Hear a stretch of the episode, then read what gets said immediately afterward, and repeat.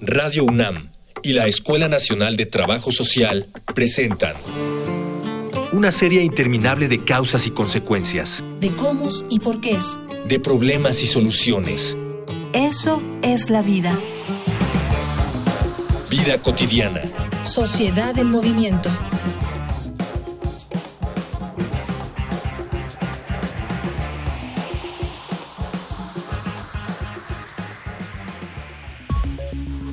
Además de los cambios físicos y emocionales que experimentamos a lo largo de la adolescencia, en las últimas décadas, la responsabilidad y participación social se han sumado a las características del pensamiento juvenil. Aunque en un principio fue una cualidad menospreciada, en la actualidad y cada día se le da más peso a la opinión de los jóvenes e inevitablemente a las acciones que ésta conlleva, en la actualidad existen una serie de retos sociales, ambientales y económicos que en algún momento serán heredados por el actual sector juvenil. Por ello es tan importante darles voz al respecto y abrir espacios que los ayuden a iniciarse en el diálogo y la participación. Es por ello que en esta emisión de Vida Cotidiana, Sociedad en Movimiento, hablaremos del Congreso Jóvenes en Movimiento.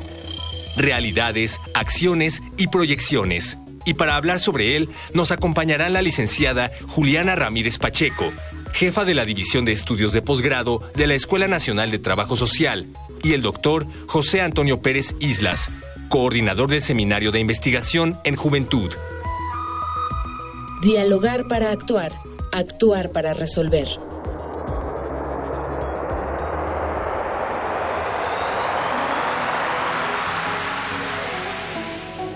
¿Qué tal? Buen día, bienvenidas, bienvenidos. Iniciamos una emisión más de nuestro maravilloso programa Vida Cotidiana Sociedad en Movimiento. Gracias de verdad por escucharnos, por acompañarnos durante cada viernes.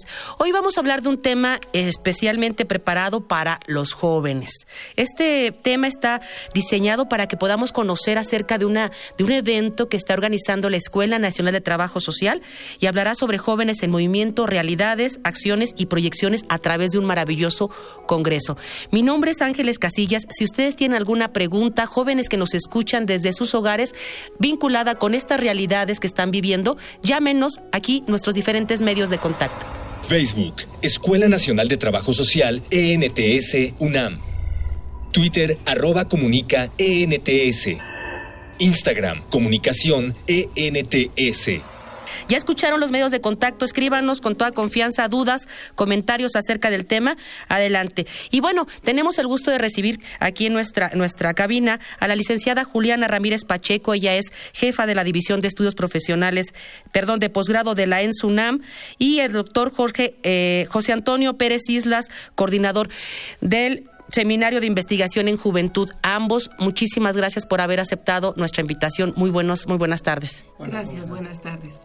Y bueno, pues empezamos de lleno con esta temática. Fíjense que los días 13, 14 y 15 de marzo de este año, la Escuela Nacional de Trabajo Social, como ya lo habíamos dicho en la presentación del programa, tendrá y organizará el Congreso Realidades, Acciones y Proyecciones justamente de los jóvenes en movimiento. Podríamos iniciar introduciendo nuestro, nuestro programa, eh, doctor eh, José Antonio, ¿por qué esta temática? ¿Cómo surge el abordar esta, esta, estas dimensiones, estas realidades de las juventudes y encaminadas a un congreso? Bueno, eh, lo primero hay que decir que la Escuela Nacional de Trabajo Social es eh, la única eh, instancia en la universidad que tiene una especialización en jóvenes y por lo tanto pues es un tema central abordar este tipo de, poblaciones. El segundo es que pues hay que decir de entrada que los jóvenes, los y las jóvenes, son eh, muy heterogéneos en nuestro país. ¿no? Eh, no es lo mismo vivir la juventud en Chiapas que en Monterrey o en Tijuana o en la Ciudad de México. Por lo tanto, tenemos una variedad inmensa de eh, condiciones juveniles. Atravesadas, desgraciadamente, por un proceso de desigualdad creciente atravesadas también por un proceso de violencia. Eh, hay que hay que decirlo eh, el tema tiene que ver eh, los jóvenes que tenemos son producidos por nuestra sociedad Es decir, que si queremos jóvenes eh, democráticos, debemos generar una sociedad demócrata. Eh, en cambio, si estamos generando una sociedad violenta, vamos a tener jóvenes violentos. Entonces, eh, cualquier tipo de eh, acción que se quiera realizar en torno a estos problemas hay que desarrollarlos desde la propia sociedad, porque es la que genera el tipo de juventud que tenemos.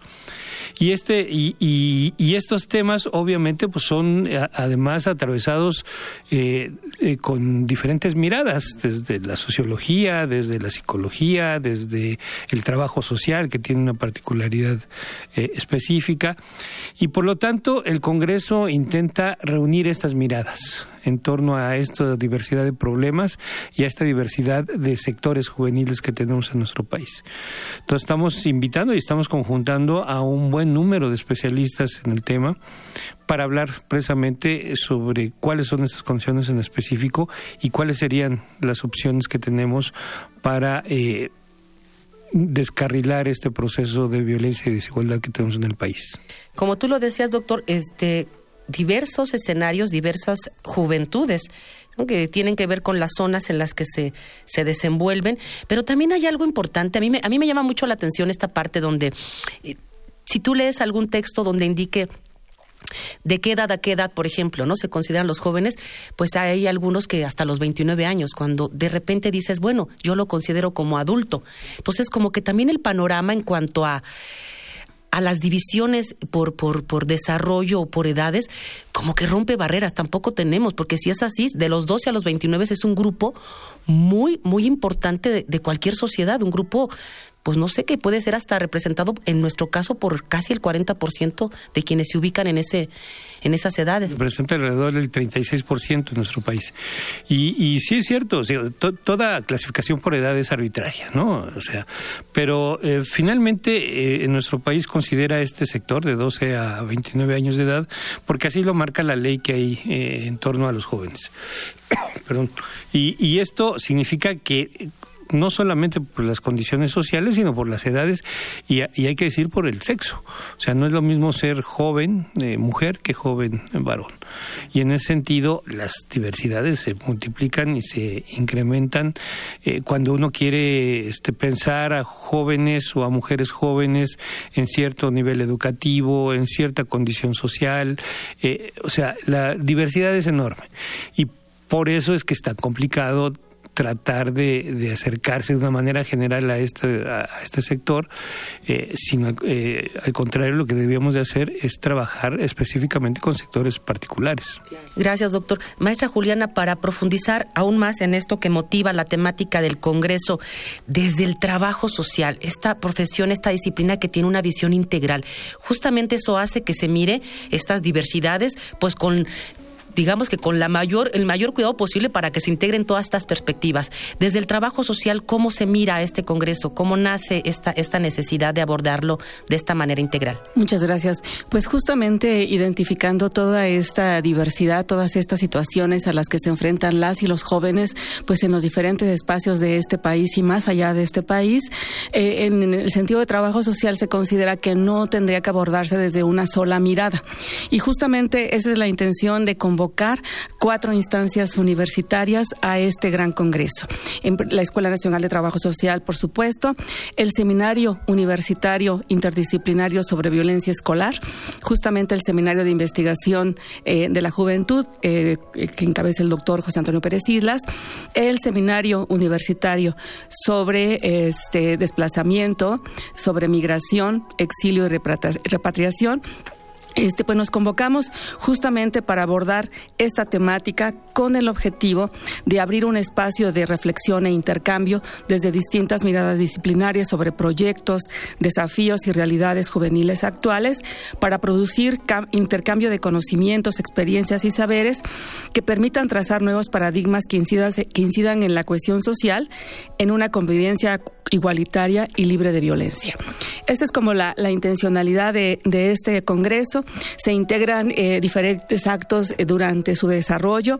Esto es eh, paneles, esto es em, conversatorios, actividades culturales.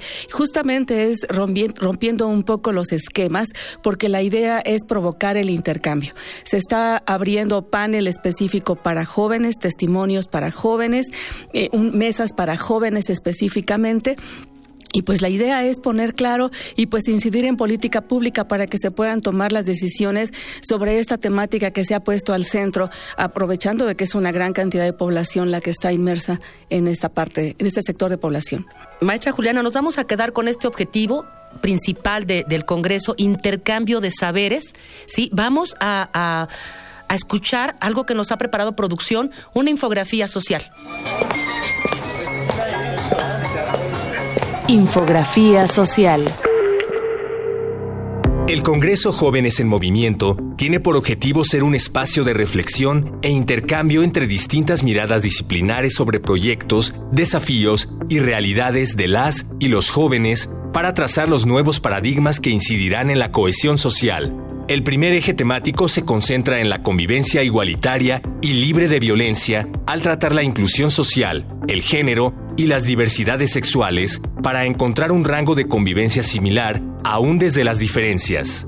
Para el segundo eje temático, se ha decidido tocar el tema de los contextos juveniles fragmentados, que es como se le conoce a aquellos que viven en situaciones delicadas como violencia intrafamiliar, orfandad, inseguridad y consumo de drogas.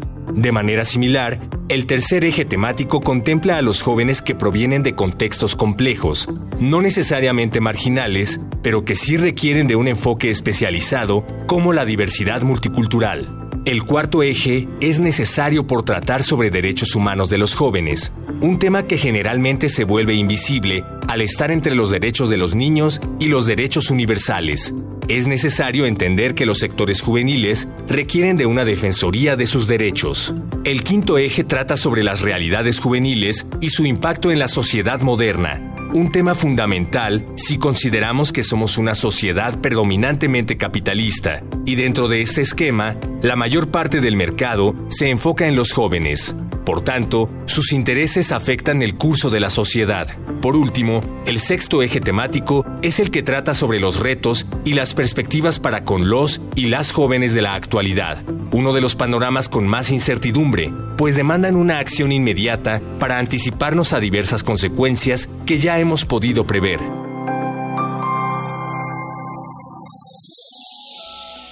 Y bueno, escuchamos ya nuestra infografía social acerca de datos vinculados con nuestra temática. Nos compartía la maestra Juliana antes de la infografía el objetivo principal de este Congreso y nos gustaría, ya nos comentaba ella, diversas actividades académicas. Nos gustaría centrarnos, maestra, antes de las actividades en, ¿hay ejes temáticos? ¿Cuáles son estos ejes y por qué? Eh, son seis ejes temáticos que vamos aglutinando con 14 mesas entre conversatorios y paneles.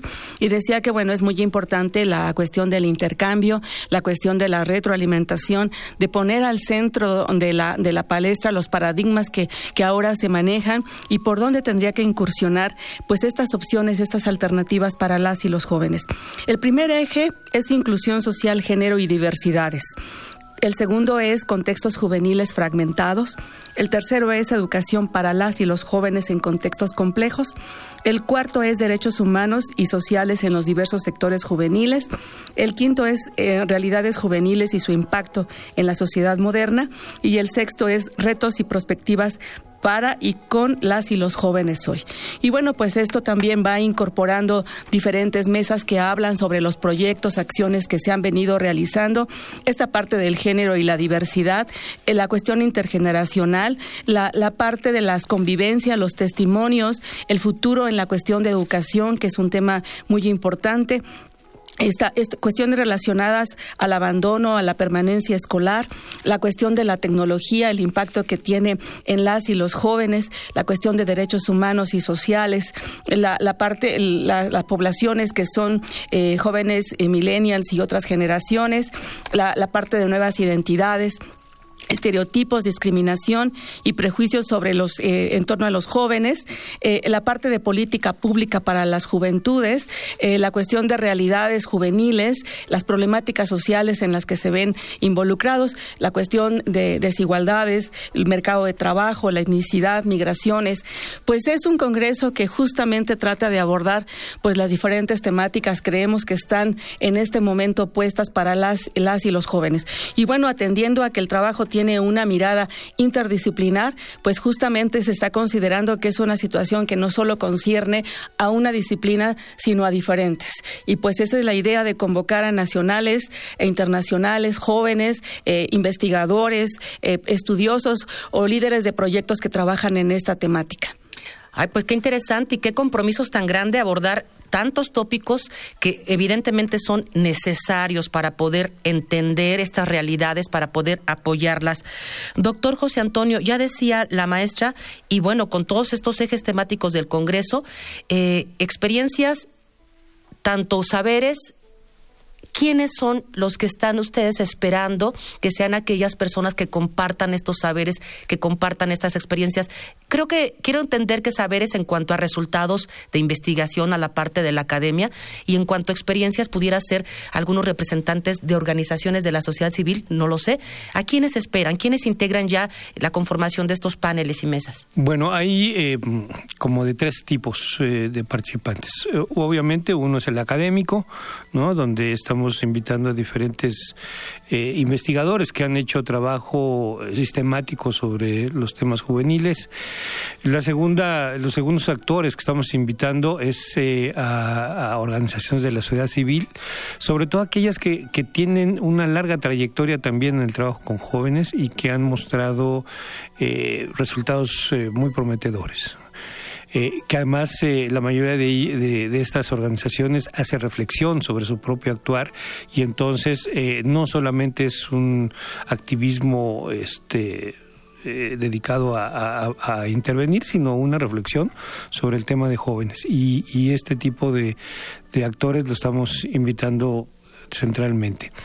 Y finalmente también estamos invitando a actores gubernamentales porque nos parece, sobre todo ahora eh, con un nuevo gobierno, eh, eh, queremos que estén presentes, queremos establecer los, los lazos de comunicación y de discusión en torno a esto que, como decía Juliana, es complejo y por lo tanto no puede solamente dirigirse hacia una disciplina. Entonces, en este sentido, pues lo que queremos es un diálogo con todos estos actores, ¿no? Y obviamente el cuarto, no por último es menos importante, que son los propios jóvenes.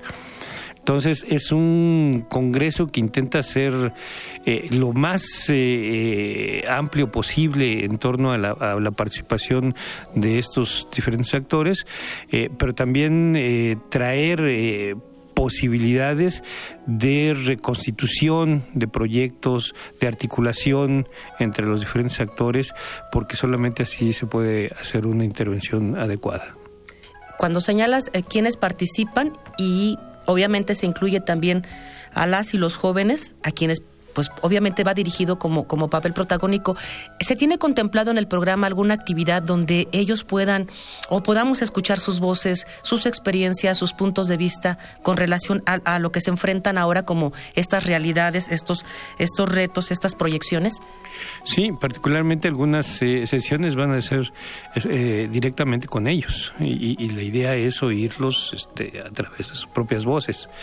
Eh, sobre todo porque en este, en este contexto texto, me parece que hay dos actividades centrales que hay que subrayar y volver, eh, digamos, a la palestra de la discusión. Uno es que debemos oír las voces de los jóvenes, ¿no? Directamente, y esto solamente se hace con trabajo con ellos, no hay otra posibilidad. Y la otra es que la investigación se vuelve eh, también otra forma de conocer las voces de ellos, ¿no? Cuando una investigación tiene, eh, digamos, el método eh, y, los, y las técnicas adecuadas, nos muestra una, una cara de los jóvenes debidamente este, analizada y debidamente este, construida. Y eso es muy importante porque finalmente cualquier actividad, por eso subrayaba eh, a las organizaciones eh, de la sociedad civil que van a estar aquí, porque eh, la investigación que ellas se hacen, que es una investigación muy práctica, por así decirlo, este, es necesaria cuando uno trabaja con jóvenes. Finalmente, porque es, es un sector muy dinámico, es un sector muy cambiante y quizá lo que hacíamos bien ahora, mañana ya no eh, tenga mucho sentido. Entonces hay que estar actualizados permanentemente en, en, torno al trabajo con, los jóvenes porque es un sector precisamente muy cambiante. Y qué bueno que se tenga, que se tenga esa posibilidad de charlar con los jóvenes, de conocer sus puntos de vista. Vamos, más, más adelante vamos a a, comentar aquí en, la mesa este, cuáles son las formas de contactarnos, el lugar, los horarios, pero antes aquí nuestros diferentes medios de contacto. Facebook, Escuela Nacional de Trabajo Social, ENTS, UNAM. Twitter, arroba comunica, ENTS. Instagram, comunicación, ENTS. Ya sabemos, este Congreso que promete mucho, que está inspirado en las y los jóvenes, que tiene garantizada la participación de la academia, de las instituciones públicas, privadas y sociales, de los propios jóvenes. Maestra Juliana, 13, 14 y 15 de marzo, ¿dónde se lleva a cabo este Congreso? ¿Se llevará a cabo? ¿Cuáles son los horarios? Formas de contactarnos quienes estemos interesados en, en participar, en escuchar estos, estos saberes y estas experiencias? Claro que sí, con todo gusto. Se va a celebrar en el Palacio de la Escuela de Medicina, que está ubicado en el centro histórico, específicamente en la calle de Brasil 33, esquina con Venezuela, justamente frente a la Plaza de Santo Domingo, muy conocida seguramente. Y pues bueno, todavía tenemos abierta la convocatoria para participar como ponentes en las mesas de trabajo. Justamente cierra este viernes, así que si están interesadas, interesados, pueden entrar a, la, página que es www.trabajosocial.unam.mx Congreso 2019 o bien eh, mandar su ponencia al correo electrónico de Congreso ENS 2019 arroba gmail Aquí nos pueden hacer llegar sus propuestas y bueno, el Congreso está planteado para tres días eh, seguidos. El, miércoles es tiempo completo, prácticamente de las nueve a las ocho de la noche. Eh, el martes, el digo, perdón, el jueves también y el viernes de nueve a tres de la tarde. Entonces son los horarios en los que pues estamos recibiendo. Este, van a ser en los auditorios, en los diferentes espacios y es muy importante pues la combinación entre actos académicos, actos culturales, actos donde pueda haber este intercambio y pues también observar algunas expresiones de las y los jóvenes en forma directa. Pues ya escuchamos aquí eh, pues el itinerario de este, de este maravilloso congreso, Jóvenes en Movimiento, Realidades, Acciones y Proyecciones. Miren, si se les dificulta mucho, pueden entrar, googlear la página de la Escuela Nacional de Trabajo Social y estoy segura que ahí deberá estar un cintillo para que ustedes puedan conocer los pormenores de cómo participar como ponente, de cómo participar como asistente en el congreso. Doctor, doctor José Antonio, hay una parte del, del, justamente de la temática del Congreso que habla de las proyecciones y hay un eje temático que compartió la maestra Juliana que tiene que ver con los retos. ¿Cómo piensan aquellos que están organizando, que son ustedes, forman parte del comité organizador, cómo piensan articular todas estas propuestas y qué pasa con eso que se articula? ¿Hay una agenda que se empieza o se pretende traducir en acciones y de qué tipo? Bueno, particularmente este es un año muy importante para el tema de, juventud, eh, porque va a haber la conferencia mundial sobre los jóvenes, eh, eh, que va a ser en Portugal en junio de, de este año, y por lo tanto los países van a tener que, digamos, llevar sus propias diagnósticos de situación y sus propias propuestas. Sobre todo eh, en el contexto de esta de este trabajo de la Agenda 2030, ¿no? que, que se está desarrollando y que implica acciones de ecología, acciones de este contra la violencia, etcétera, etcétera. Entonces, de alguna manera, este es un paso que puede ayudar mucho a generar este diagnóstico tan necesario en nuestros países, precisamente eh, eh, con, este sector tan, tan eh, que, que, es tan dinámico. y, ese es, digamos, uno de los elementos. hemos hablado con algunos de los funcionarios que vinculados, tanto del Congreso como del gobierno federal para que estén presentes ahí y, la idea es que ahí se establezcan, digamos, puentes, este, nexos, redes eh, que puedan seguir trabajando eh, en, los días siguientes y en los años siguientes. ¿no? Yo creo que esa es una cosa eh, central. vuelvo a insistir, el cambio de gobierno es un reto precisamente, sobre todo con, con este cambio eh, de gobierno que, que, promete una transformación tan, tan profunda en muchas cosas, creo que una parte central deberían ser los jóvenes. Y, y, si, y si eso no se hace, eh, es, no solamente es un pecado contra los jóvenes, sino contra la propia sociedad mexicana. ¿no? El, eje central eh, de, de, los jóvenes es que son precisamente los protagonistas de, del presente ¿no? y la constitución del, del futuro del país.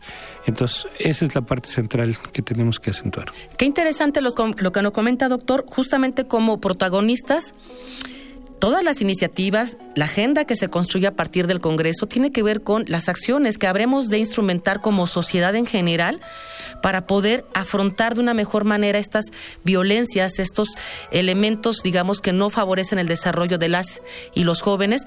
Por eso es importante que estén. Es decir, sí, desde la academia, sí, pero si hay propuestas, si hay iniciativas, qué bueno que se tomen en cuenta todas esas necesidades. Escuchen entonces, ya, ya lo habíamos comentado, nuestras diferentes formas de podernos contactar para poder participar en el Congreso. Eh, maestra Julián, ¿algo más que quisiéramos agregar? El tiempo es corto y se nos está terminando. Pues muchísimas gracias. Solamente recordarles que hay eh, paneles, que hay mesas eh, dedicadas a las y los jóvenes, que es muy importante escucharles, que es muy importante hacer llegar a quien toma las decisiones todas estas inquietudes, todas estas propuestas y reflexiones y pues ojalá y nos encontremos ahí.